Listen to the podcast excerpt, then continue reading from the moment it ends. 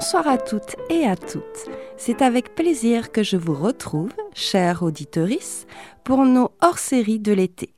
Et comme à notre habitude, nous commençons notre saison estivale avec le Festival de Chalon dans la rue. Festival des arts de la rue depuis plus de 30 ans, ce dernier nous offre chaque année l'occasion de partager de belles histoires. Et oui, histoires singulières ou collectives, petites et grandes histoires, matière première ou matière à dire, les histoires plurielles jalonnent les créations artistiques. Et c'est au travers de toutes ces histoires que nous avons tracé la nôtre, faite de rencontres et de discussions, d'échanges et de réflexions.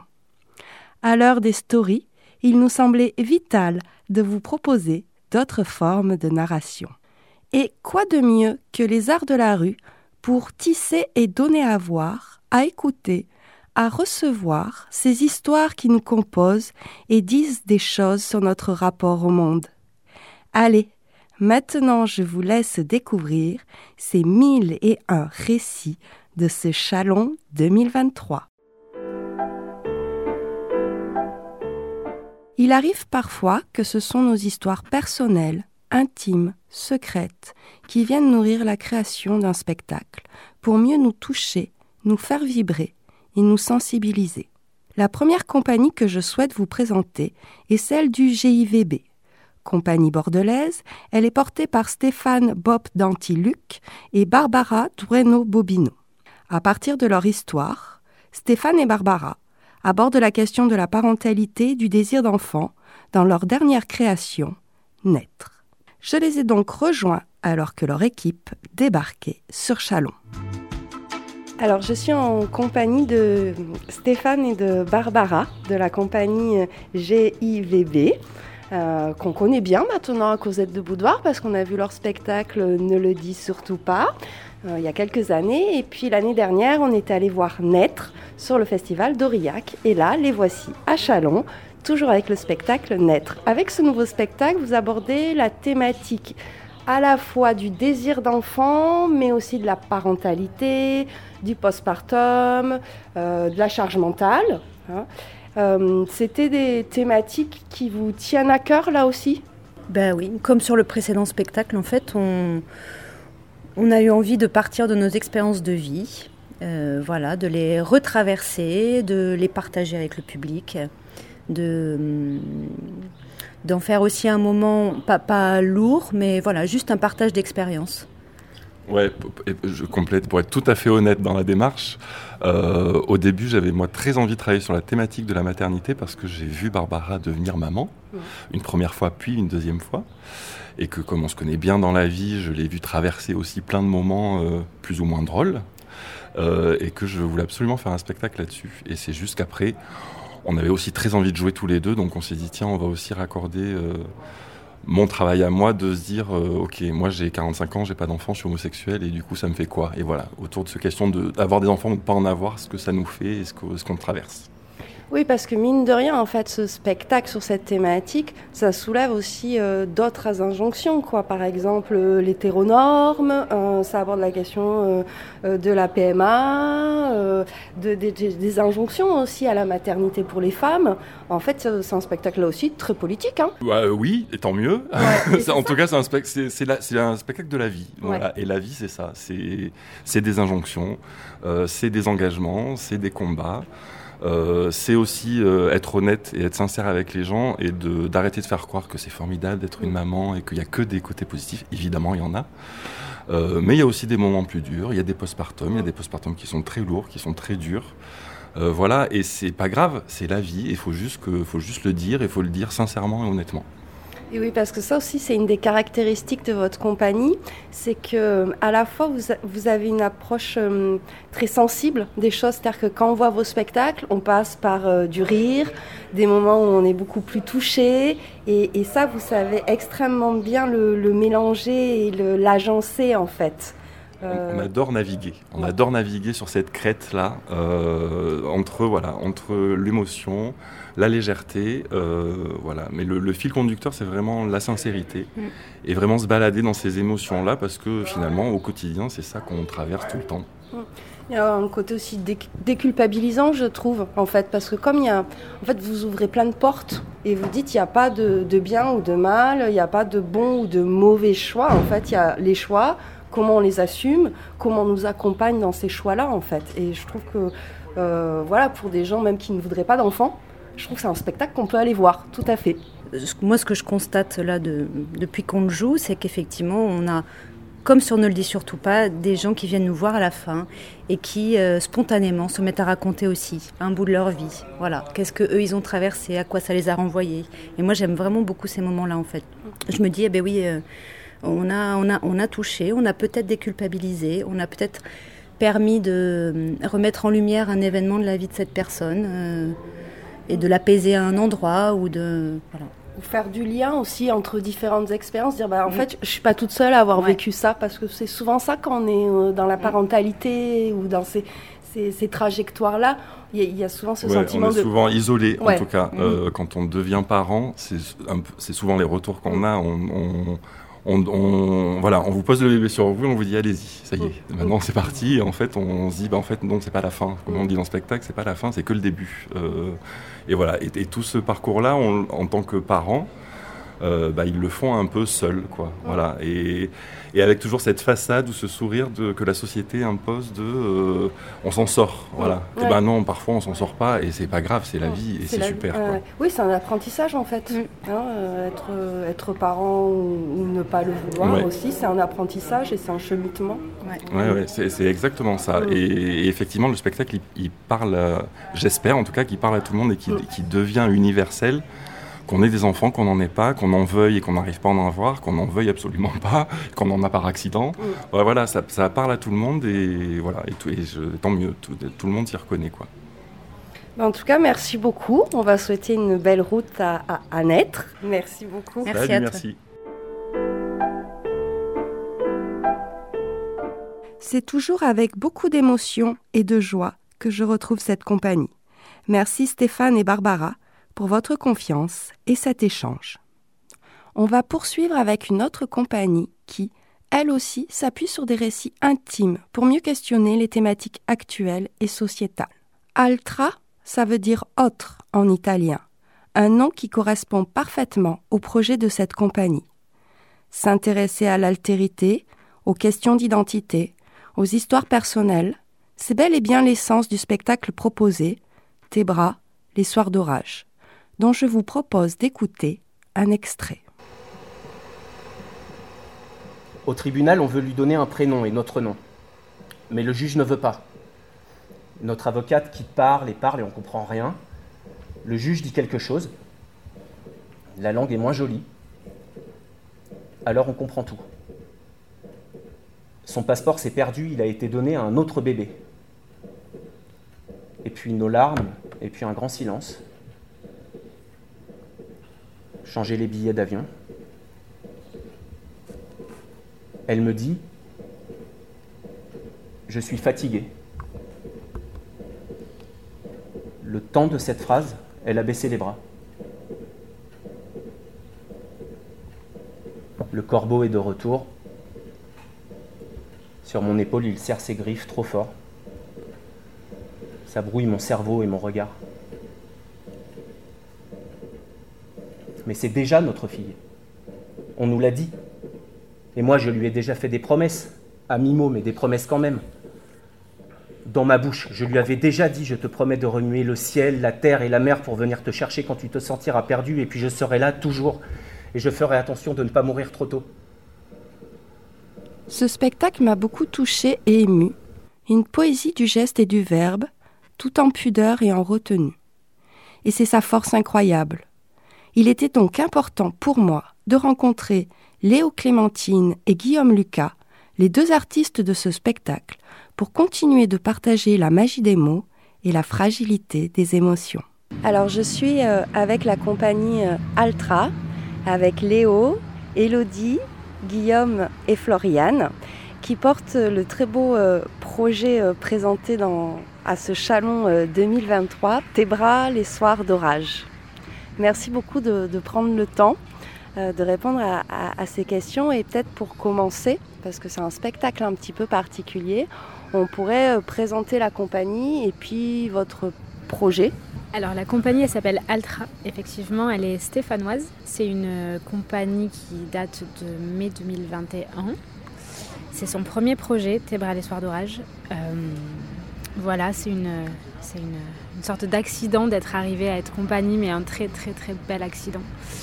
Et on travaille euh, entre le texte, euh, le corps et j'ai envie de parler d'installation plastique, mais c'est pas tout à fait ça. C'est vraiment des scénographies qui sont agissantes et sur lesquelles on agit, et en espace non dédié. Ça c'est très important parce que les espaces non dédiés, ils permettent vraiment de travailler euh, une adresse et une proposition d'espace qui vient prendre une part complète de la dramaturgie du projet. Du coup, euh, c'est ce qu'on fait, c'est ce qu'on fabrique. Alors dans, le petit texte qui présente euh, votre projet, il y a une sorte de, sous-titre. Hein. on parle de poésie du verbe et du geste. Et euh, je trouve que ça définit très bien ce que vous portez.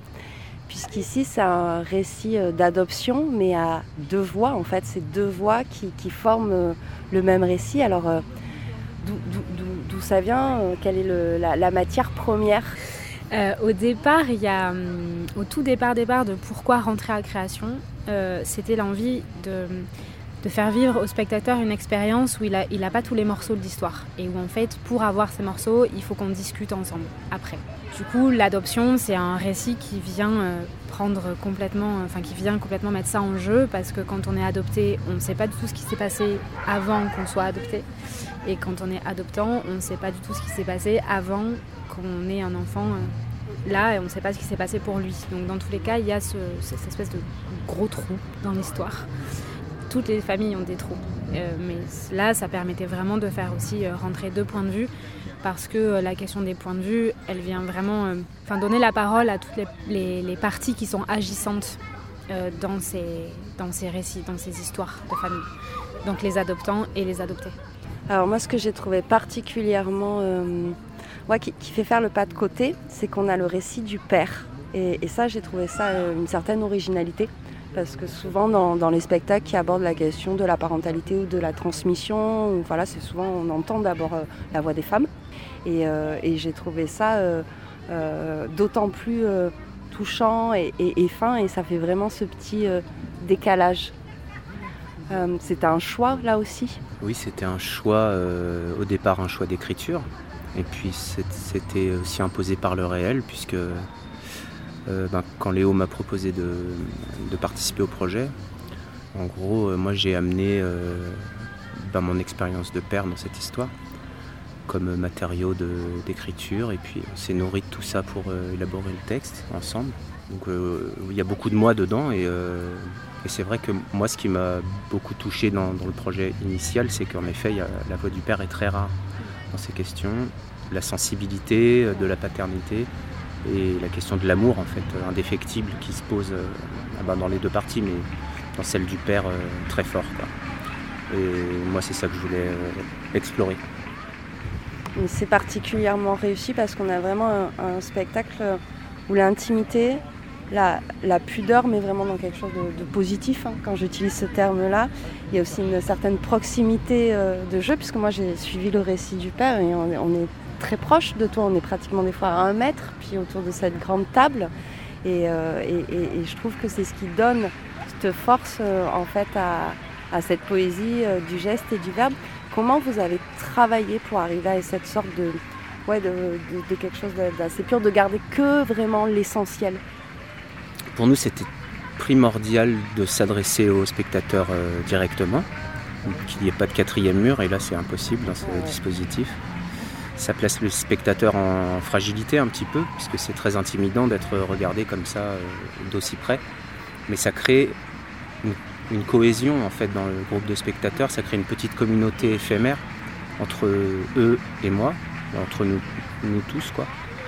Et cette euh, intimité, elle permet justement d'aller explorer des, émotions, euh, d'être sur le fil, de ne pas avoir besoin d'en faire trop, et finalement presque de ne pas jouer. En tout cas, cette intimité, elle, nous permet d'être ensemble. Et ce, être ensemble, euh, c'est un, outil fabuleux pour partager des choses et, de faire des choses toutes petites.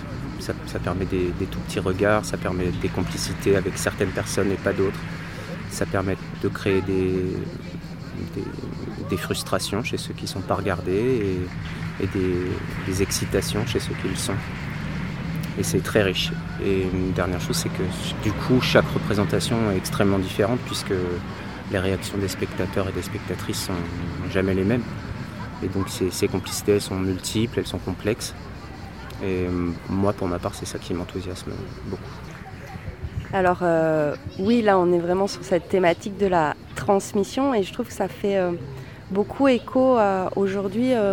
Il y a beaucoup de réflexions dans la société sur ce que c'est que faire famille, en fait. Et je trouve que là, il y a une, autre résonance, ça, montre d'autres modèles. Et, je trouve ça chouette aussi d'ouvrir les, horizons et d'avoir cette résonance hyper actuelle. Et ça, ça s'est construit au fur et à mesure, ou c'était déjà en vous, ou c'était des, questionnements que vous aviez déjà euh? Me concernant, euh, c'est des questions, mais je pense que c'est des questions qu'on traverse un peu tous à des moments donnés de notre vie, même quand le choix il est assez net et clair de moi je ne veux pas d'enfant. Euh, il a fallu se le dire. Et du coup, j'ai la sensation que, que tout un chacun ici, on a traversé ces questions-là.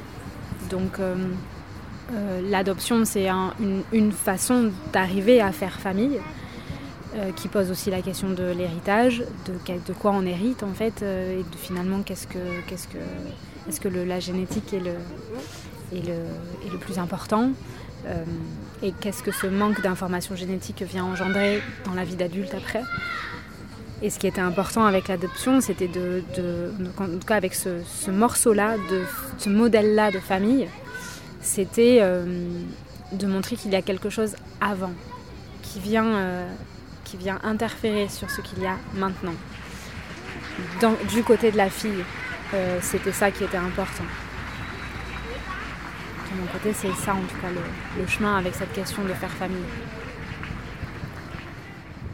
Eh bien, merci beaucoup. Je trouve que terminer sur cette notion de, faire famille, où euh, finalement euh, on peut y mettre aussi ce qu'on veut derrière. En fait, on peut faire famille, et c'est ce, que, ce qui est beau dans votre spectacle, c'est que ça prouve qu'on peut faire famille euh, avec pas obligatoirement des liens du sang, mais aussi des liens du cœur. Et, ça, c'est aussi très important, je crois, de le rappeler aujourd'hui. Merci beaucoup pour votre attention et puis pour, ce, temps euh, accordé puis pour ce très beau spectacle. Merci à toi. Merci beaucoup. Je remercie fortement Léo et Guillaume pour cette rencontre pleine de douceur. Ce fut un moment suspendu où l'on prend le temps d'écouter chaque histoire qui se déroule, chaque inflexion qui la modifie et chaque silence qui l'entoure. Altra, un mot féminin imaginaire, comme une autre notion du temps.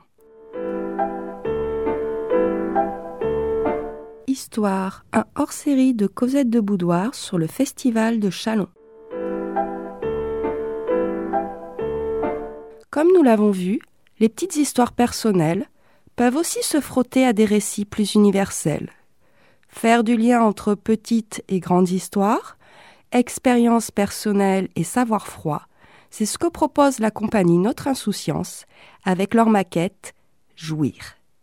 Présentée à l'aube de la création, cette maquette, c'est-à-dire une étape de travail dans un processus de création, interroge le rapport au désir et aux sexualités. Mais le mieux est sûrement de l'illustrer avec un extrait. Moi, je suis en flemme, en fait. Je suis en flemme. Parce qu'il faut savoir que j'ai eu euh, jusqu'à présent pas mal d'expériences, de relations, etc. Et en fait, je suis en flemme parce que bah, déjà, euh, ça prend un temps fou dans l'agenda personnel. Tu vois, moi, j'ai envie d'apprendre la langue des signes. Il faut que je passe mon permis. Euh, et je suis très intéressée aussi par la permaculture. Et donc, ça, me prenait un temps. Et donc, évidemment, c'est pour ça, mais aussi et surtout, voilà, je vais être honnête, je raconte ma vie là, ça va? Bon, vas-y, dis, on s'en fout. Euh, en fait, je me suis jamais posé la question de mon désir. Qu'est-ce que j'aime? C'est quoi qui m'excite? Parce que, bon, après, euh, moi à la base, je suis hétérosexuelle, mais j'ai l'impression que je peux regarder les mêmes pornos que mes ex-mecs. Enfin, j'ai l'impression que mes fantasmes sont dits masculins. Après, j'ai pas encore regardé de porno féministe parce que je crois que c'est payant. Donc, d'ailleurs, s'il y a quelqu'un qui a des codes, euh, n'hésitez pas à la fin du spectacle, parce que j'ai vraiment envie de me déposséder de, ces fantasmes-là pour savoir c'est quoi les miens. et avoir le droit de savoir ce qui m'excite, tu vois. Parce que moi, j'ai envie de voir la vache, et je suis. Ça va? Vas-y, je, je le dis. J'ai envie de voir des culs de meufs rebondir. Et de les voir kiffer, tu vois. Et aussi, surtout, souvent dans mes fantasmes, je me mets à la place des mecs. Et je veux savoir si c'est normal. J'ai plein d'envie. Hey, I'm calling you back. Ooh, keep it up, bitch, tonight? And by bitch, I mean Miss Rain. Nowhere, nowhere. C'est donc avec un grand plaisir que j'ai retrouvé Juliette Eke et Florie Taufin à l'issue de la représentation.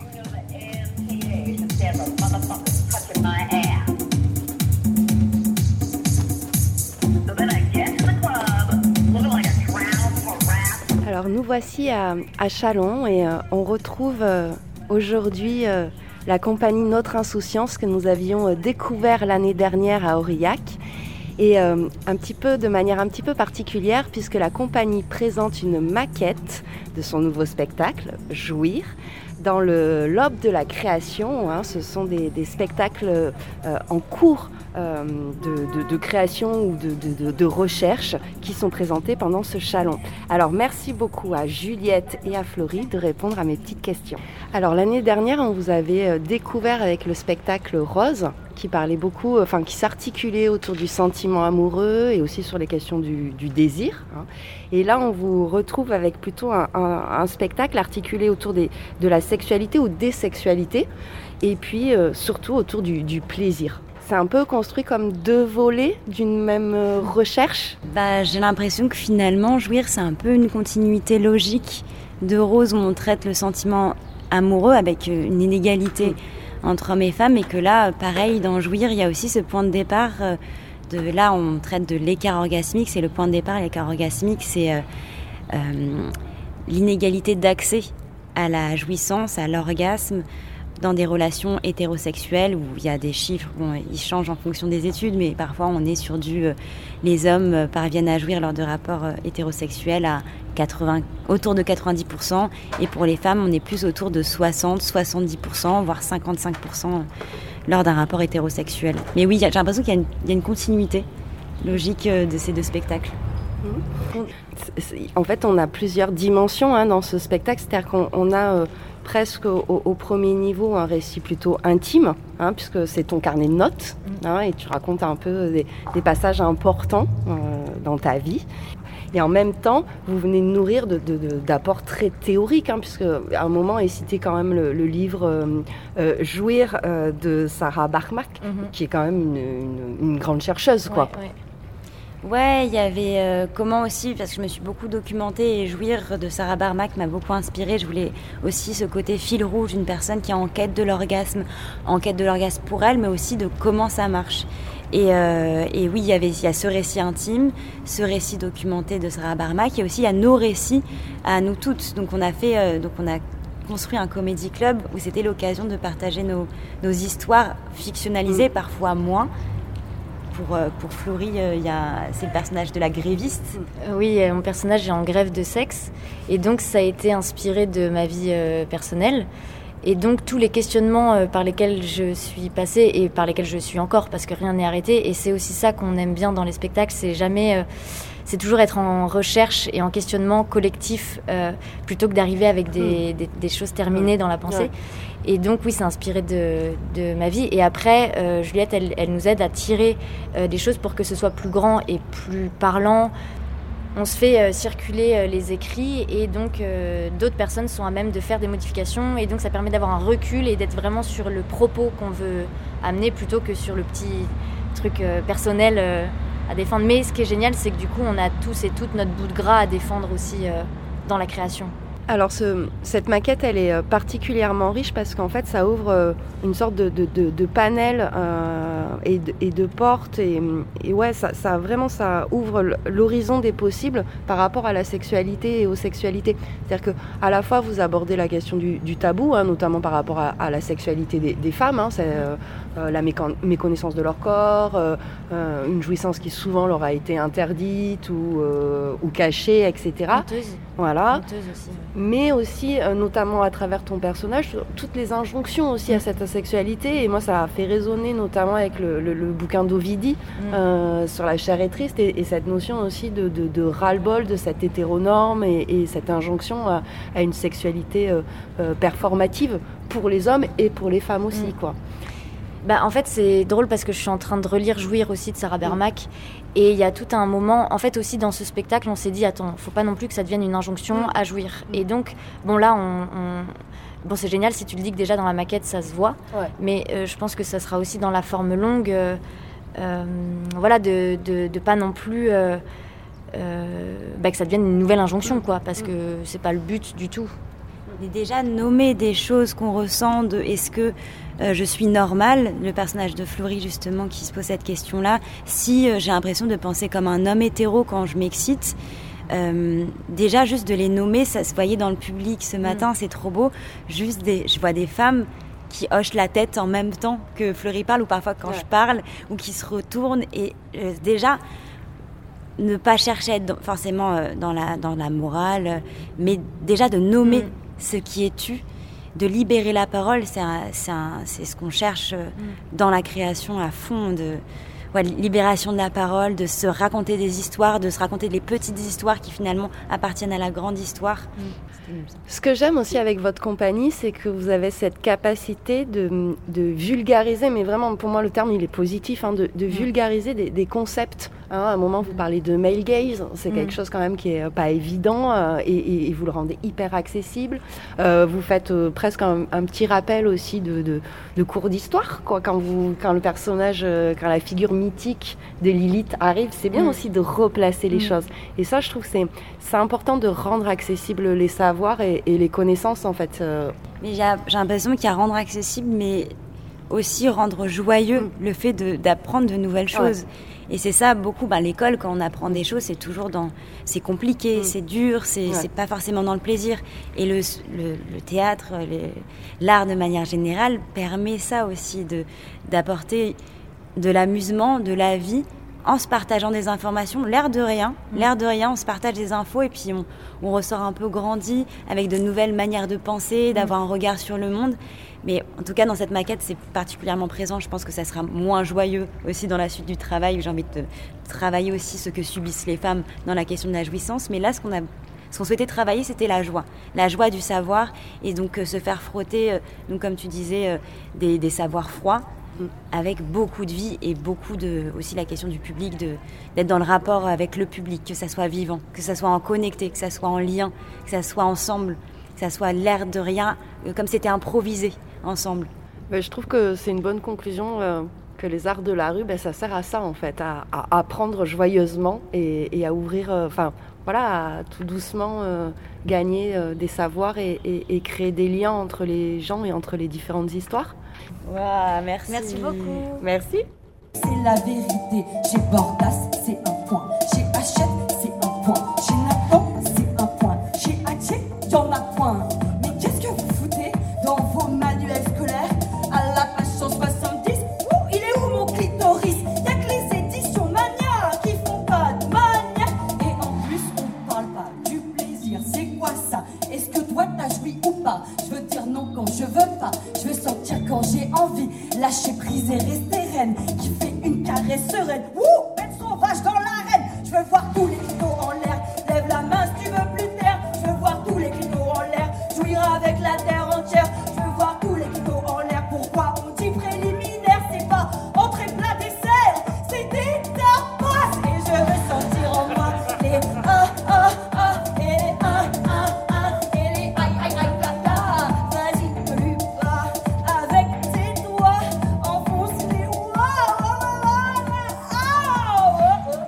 Je pense qu'on vient de trouver le tube de l'été.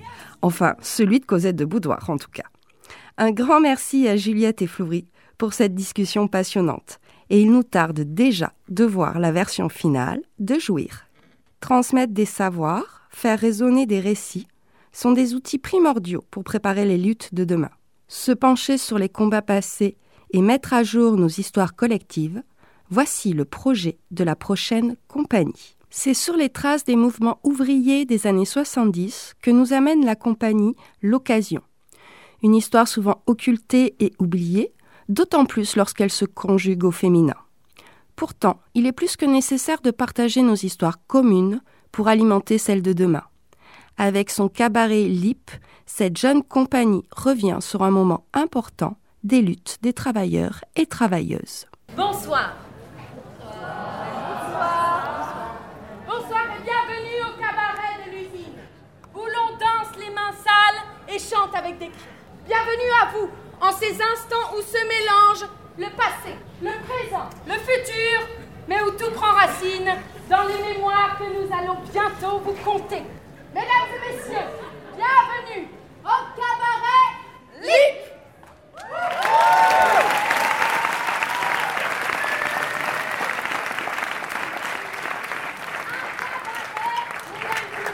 Un cabaret autogestionnaire, sans chef ni patron, enfin, avec une paix équitable ainsi qu'une équipe soudée et confiante. Un cabaret ouvrier, travailleur, prolétaire et même populaire.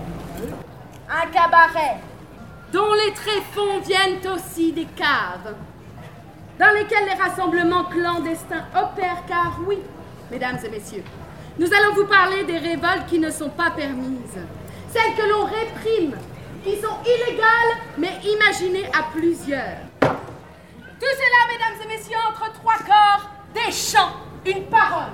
C'est pourquoi nous vous invitons à prendre vos aises et à vous mêler au cabaret des décombres avec lesquels nous construirons les luttes de demain. Jeanne Labbé, Élise Hudelet et Adèle Ratt, porteuses de ce cabaret, ont pris le temps de revenir sur leur spectacle et je les en remercie.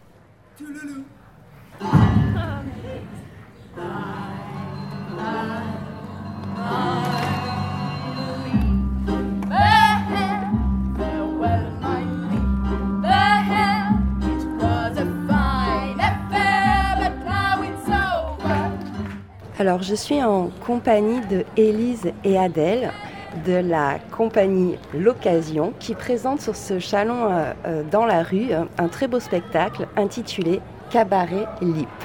Alors, merci beaucoup de prendre le temps dans la folie chalonnaise de répondre à mes petites questions.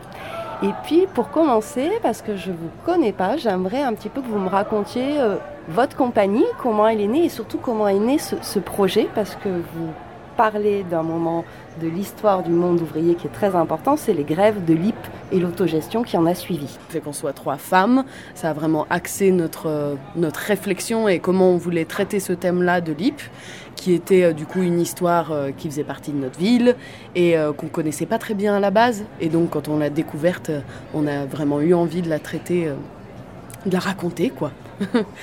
et, et de la raconter aussi sous un angle plus féminin. Et puis le, le cabaret est arrivé aussi avec l'envie qu'on a eue de euh, mélanger plein de disciplines artistiques.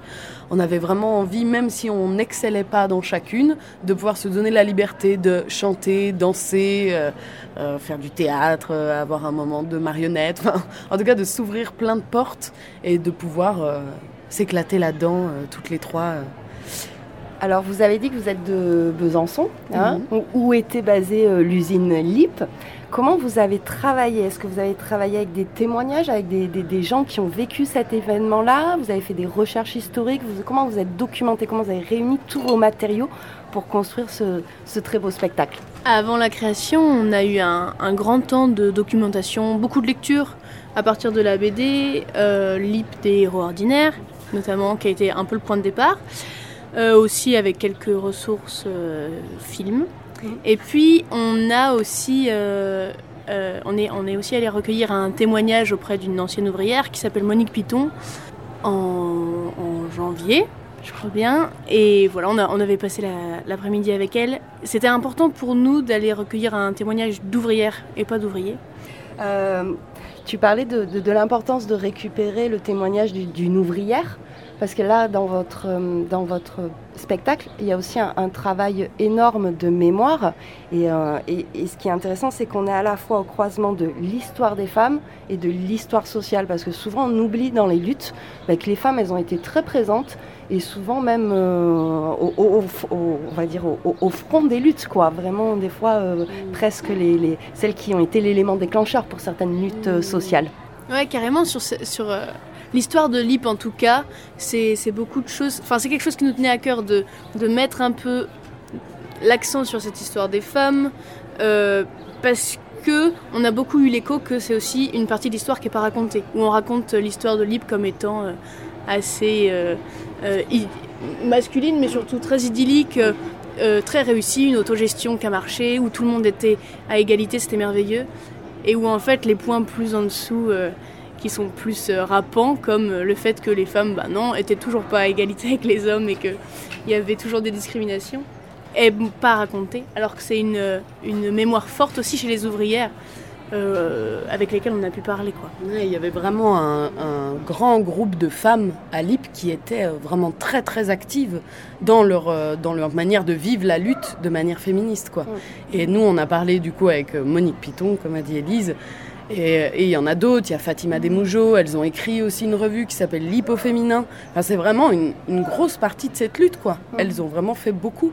Et en même temps, on les a effacées. Et nous, on a, on a senti la colère aussi de ces femmes, quand on a parlé avec elles, de, de dire, ben, dans, dans aussi plein de spectacles et dans plein d'éléments artistiques qui ont, qui ont retracé l'histoire de l'IP, ben, elles sont encore effacées. Après, il y en a aussi plein qui, qui les fait... euh, qui les montrent au jour, mais... euh, Oui, et puis même dans, dans, dans, on va dire, dans plein de manuels d'histoire ou de bouquins d'histoire, en fait, on, on va parler de l'IP, mais on parle moins des femmes de l'IP. hein. et et je trouve qu'il y a vraiment une, dans votre spectacle, il y a cette dimension-là hein, de vouloir rendre visible, faire connaître et transmettre aussi peut-être ces luttes pour les générations euh, futures, montrer qu'à un moment ça a été possible, parce que quand tu le sais, bah, tu peux te projeter aussi. Ouais, carrément.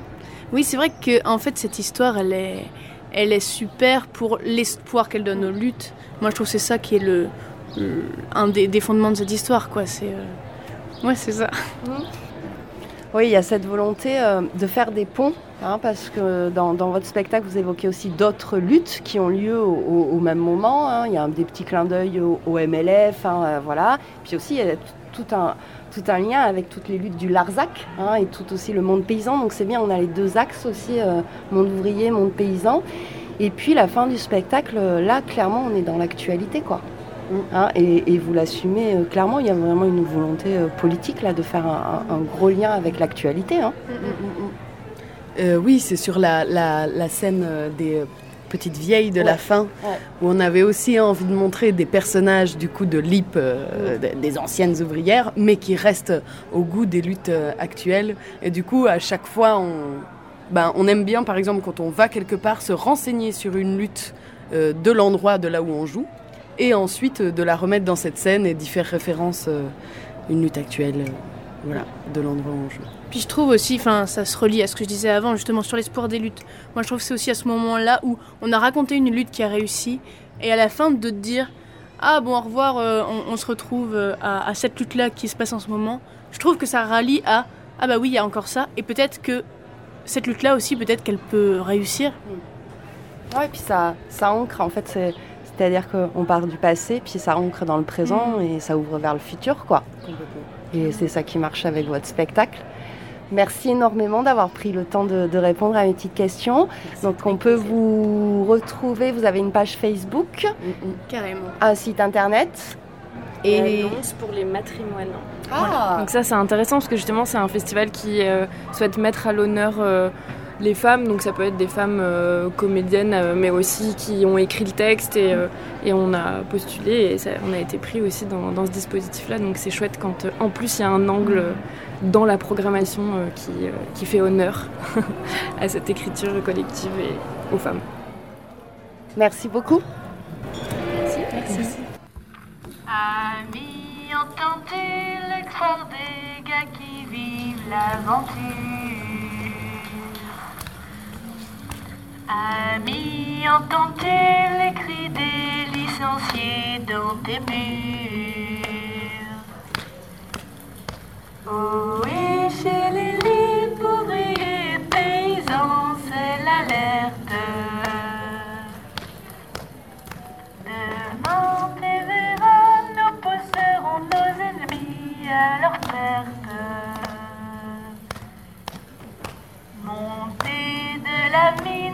descendez des collines touchez Sortons de l'usine s'ils y viennent, les gyros et leurs flics. Oh, et les lutteurs, pas de ces licenciements, venez vite. Oh, et travailleurs, n'oublie pas et tiens le coup, on C'est nous qui jouons notre vie à l'usine pour nos frères. Justice à nos trousses, c'est la lutte qui nous pousse, on espère. Il y a des usines où les rois qui les programment font des rêves. Ici, nous vois-tu, nous on marche, nous on lutte,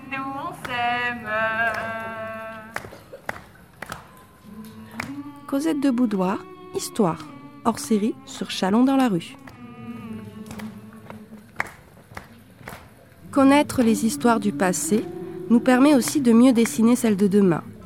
Et pour ce faire, on va donc continuer avec un spectacle proposé dans la sélection du IN de Chalon. En effet, la compagnie La Migration présentait cette année leur création Woman with the Land, un cirque en paysage qui aborde, entre autres, l'écoféminisme. J'ai donc retrouvé Marion Evan qui a déroulé le fil de ce spectacle.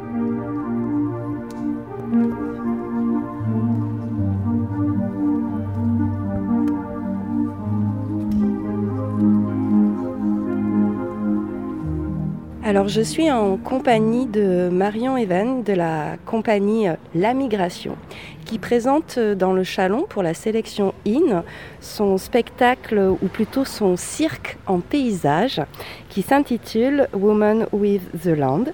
Et euh, ben, un grand merci Marion de, répondre et de prendre ce temps euh, dans, ce festival. Euh, alors tout d'abord, est-ce que tu pourrais définir ce que tu entends par cirque en paysage? Et je pense que c'est un bon moyen aussi de comprendre votre travail dans cette compagnie. ce que j'appelle cirque en paysage, enfin ce qu'on appelle cirque en paysage parce que je suis cofondatrice de la compagnie La Migration avec Quentin Claude, c'est que on part de la notion du paysage, qui est donc un concept hein, qui n'existe pas dans toutes les cultures, euh, pour euh, en faire un partenaire de jeu. Euh, et ça, c'est vraiment la base de notre écriture, en fait, circassienne. Donc, on vient le convoquer de façon différente à chaque projet pour, pour qu'il qu fasse partie de, de notre histoire et de notre écriture. Voilà.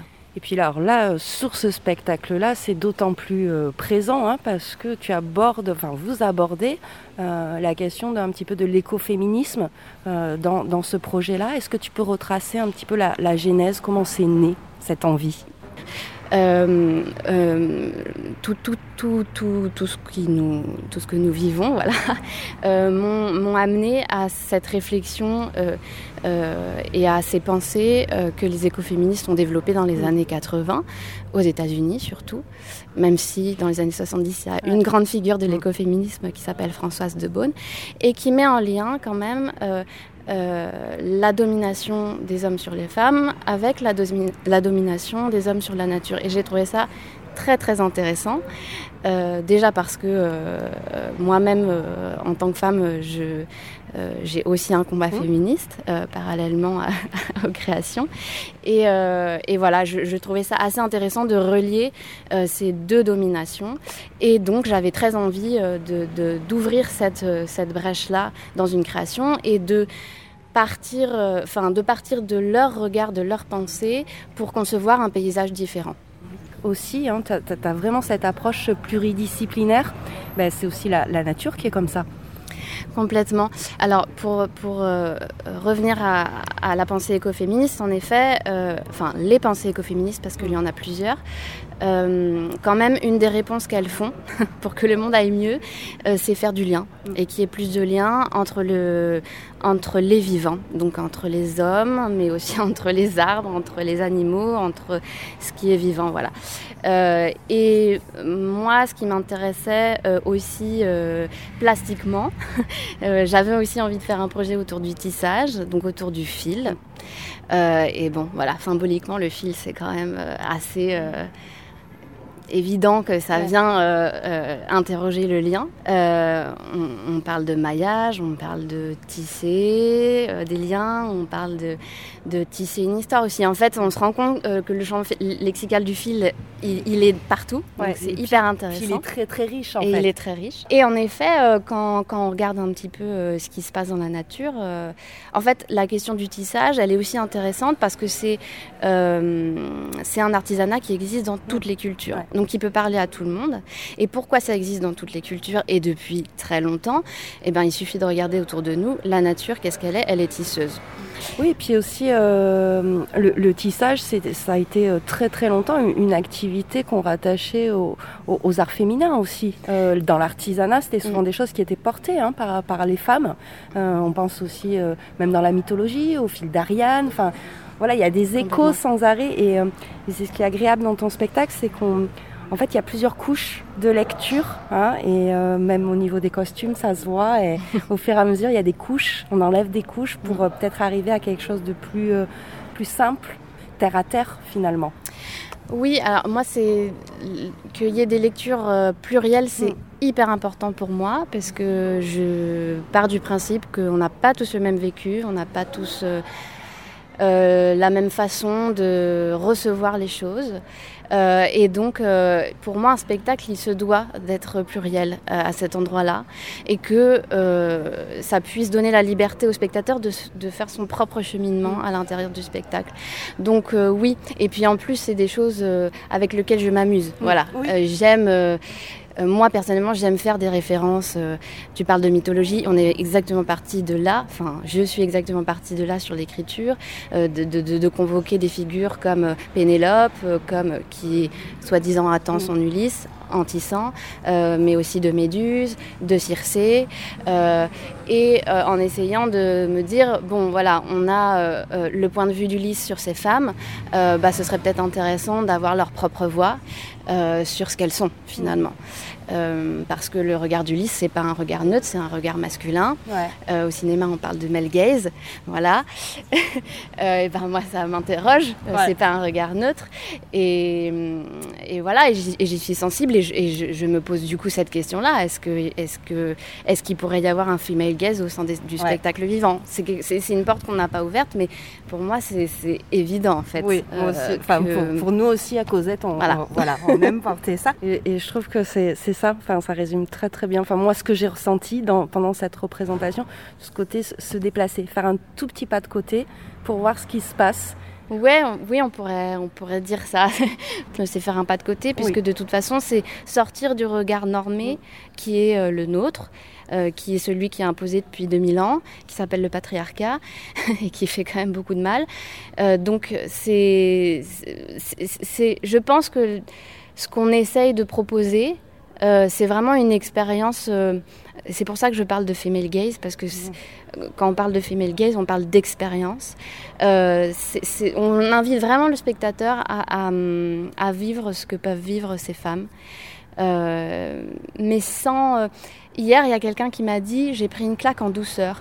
Et je trouve ça assez joli parce que je je crois pas. moi, je ne suis pas d'un caractère euh, provocatrice ou. hum, frontale. frontale. Ouais. Euh, j'aime la douceur, j'aime la poésie, je trouve que c'est des choses qui nous embarquent, j'aime l'émotion. Et je trouve que c'est un moyen euh, aussi d'embarquer et de faire comprendre et de faire vivre des choses aux gens et de les déplacer. Voilà. Et donc euh, le pas de côté, il- je crois qu'il est à cet endroit. Ouais. Merci beaucoup, puis une belle route à la compagnie. Merci. Qui se rencontrent et se croisent. Quand le matin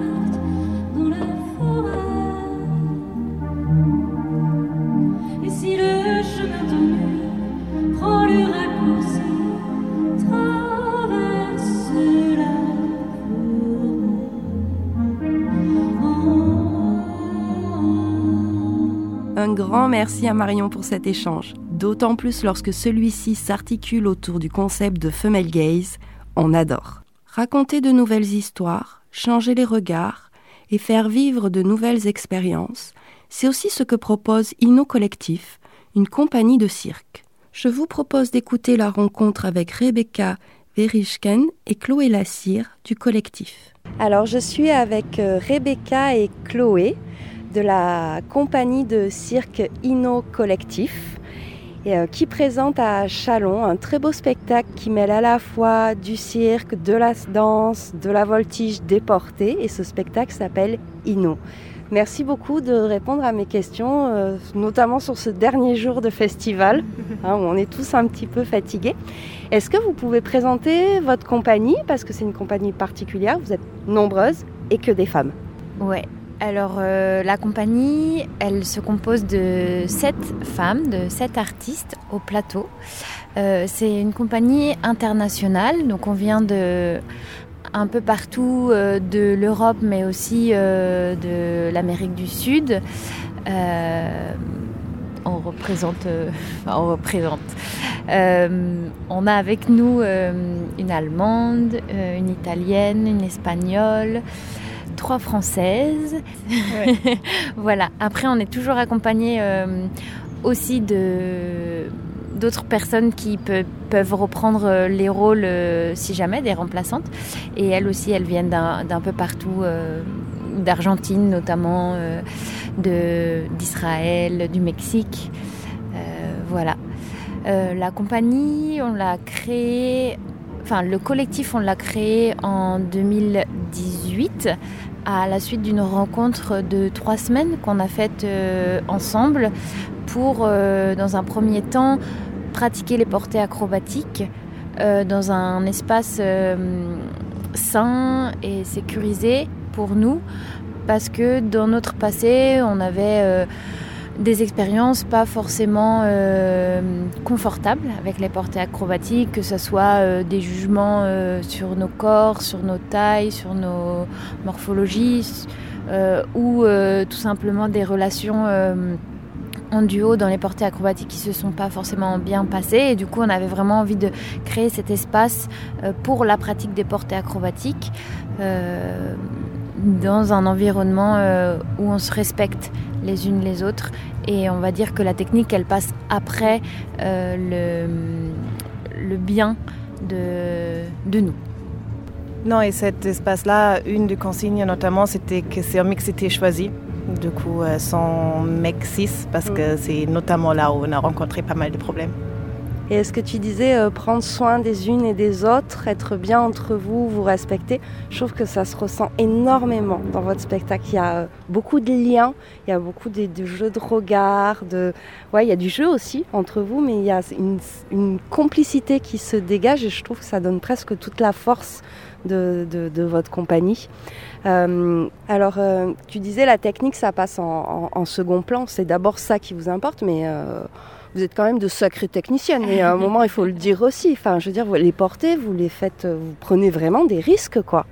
Euh, on prend vraiment des risques carrément et on a quand même une, euh, une certaine exigence et aussi des rêves, qu'est-ce que nous on aimerait faire, notamment dans la technique, mais euh, au lieu de, la faire d'une manière classique où ça aurait pu passer par des entraînements pas forcément très agréables pour arriver à un certain niveau, nous on cherche vraiment à prendre nos rêves et euh, après trouver la manière comment c'est possible. Et du coup, nous, une des façons qu'on fait la technique, c'est vraiment en collectif. Et du coup, il n'y a pas besoin que la personne, une personne en dessous, elle prend tout le choc ou tout le travail, mais vraiment on utilise la force du collectif pour arriver à des techniques assez... Oui, parce qu'à la fois, des fois, il y en a qui sont portés, puis après porteuses. Ça aussi, c'est agréable. Ça vous bousculez un petit peu les, les rôles, en fait.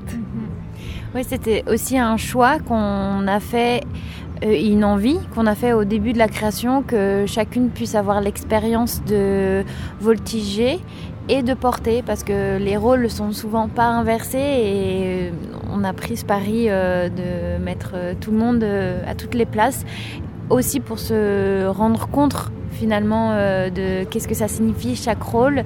Et je pense que ça donne une euh, compréhension de l'autre un peu plus grande parce qu'on peut vivre euh, parce que la personne elle, elle vit euh, on va dire un peu plus souvent puisque Des Oui. ex- expériences qu'on a eues en Voilà, amont, euh, on avait quand même plus une pratique ou une autre.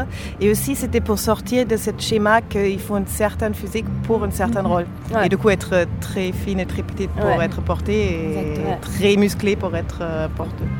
Eh bien, ça me fait une très belle transition avec la, question suivante, parce qu'en fait, la thématique de votre spectacle, c'est ça, c'est travailler sur les injonctions, en fait, et les normes qu'on met, les conventions, les pressions, et notamment euh, par rapport aux femmes. C'est vraiment le, cœur de, de votre projet. Comment c'est venu cette thématique? C'est parce que vous la portez aussi, je pense Oui, euh, Inno, c'est nous, euh, simplement. On est parti de nous, de euh, nos passés, nos expériences, et on avait envie de les retranscrire sur scène, mais de par euh, des improvisations finalement qu'on a fait euh, dans la création et de ce qui nous tenait le plus à cœur. Et bah, c'est ça qui est sorti. euh, Non, mais moi, je rajouterais que ça part vraiment des nécessités à nous. On peut imaginer que si nous, on a cette nécessité en tant que nous, il y a plein de gens qui l'ont. Et du coup, c'est vraiment un projet, une création artistique qui part de cet euh, besoin-là de faire ça de la manière qu'on fait. Et, euh, et du coup, souvent, se libérer d'une injonction que nous, on a subie. euh, et on a plein. Et du coup, Ouais. quand on a commencé de créer, ben, on a rencontré plein et on a essayé de... Peut-être que chez vous aussi, il y a cette idée de transmettre en fait une nouvelle façon de vivre les arts de rue et de créer les arts de rue. Je pense que quand on a commencé ce projet-là, c'était très innocemment, où on avait juste un besoin individuel de pratiquer les portées acrobatiques ensemble. Et de là, on a découlé euh, bah, ce que tu viens de dire, entre autres, euh, effectivement, de proposer peut-être euh, une nouvelle lecture du cirque, de la manière d'écrire les, le- les spectacles. Nous, on avait vraiment envie de chercher une connexion avec le public. On est le public aussi. Euh, donc, euh, comment on peut partir du public et puis revenir à lui aussi, euh, parce qu'on est, euh, on est n'importe qui finalement. On, enfin, on fait partie de cette société et on voulait euh, avoir ce message-là en tout cas. Ben, merci beaucoup. Euh, ben, je souhaite une belle route à votre compagnie.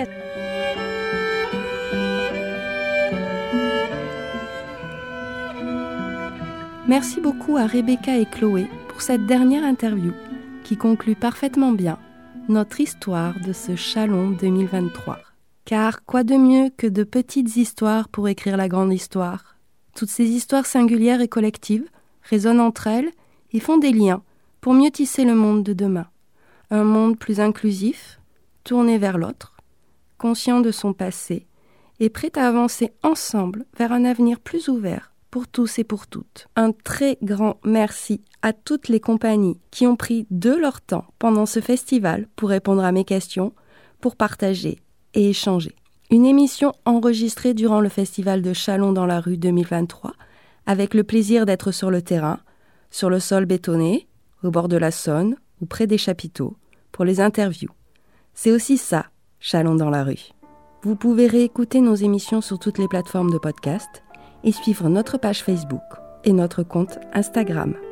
Je vous souhaite à tous et à toutes un bel été.